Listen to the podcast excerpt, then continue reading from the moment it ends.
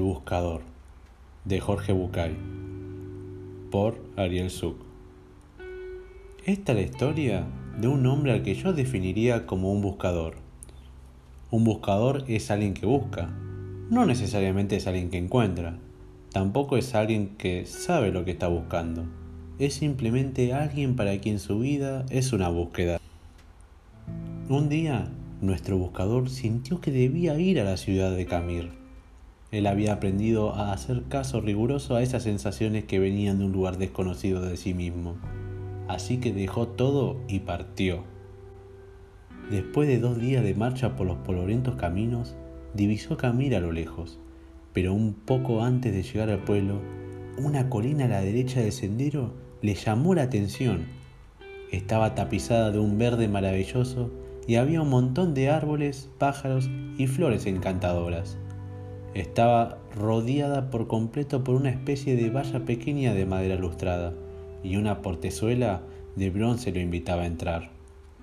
De pronto sintió que olvidaba el pueblo y sucumbió ante la tentación de descansar por un momento en ese lugar. El buscador traspasó el portal y empezó a caminar lentamente entre las piedras blancas que estaban distribuidas como por azar entre los árboles. Dejó que sus ojos, que eran los de un buscador, pasearan por el lugar y quizá por eso descubrió sobre una de las piedras aquella inscripción. Abedul Tare vivió ocho años, seis meses, dos semanas y tres días. Se sobrecogió un poco al darse cuenta de que esa piedra no era simplemente una piedra, era una lápida, y sintió pena al pensar que un niño de tan corta edad estaba enterrado en ese lugar. Mirando a su alrededor, el hombre se dio cuenta de que la piedra de al lado también tenía una inscripción. Al acercarse a leerla, descifró Lamar Khalib vivió cinco años, ocho meses y tres semanas. El buscador se sintió terriblemente conmocionado. Este hermoso lugar era un cementerio y cada piedra era una lápida. Todas tenían inscripciones similares, un nombre y el tiempo de vida exacto del muerto, pero lo que lo contactó con el espanto fue comprobar que el que más tiempo había vivido apenas sobrepasaba los 11 años. Embargado por un dolor terrible, se sentó y se puso a llorar. El cuidador del cementerio pasaba por ahí y se acercó. Lo miró llorar por un rato, en silencio, y luego le preguntó si lloraba por algún familiar. No, ningún familiar, dijo el buscador. Pero, ¿qué pasa con este pueblo? ¿Qué cosa tan terrible hay en esta ciudad? ¿Por qué tantos niños muertos enterrados en este lugar? ¿Cuál es la horrible maldición que pesa sobre esta gente que lo ha obligado a construir un cementerio de niños?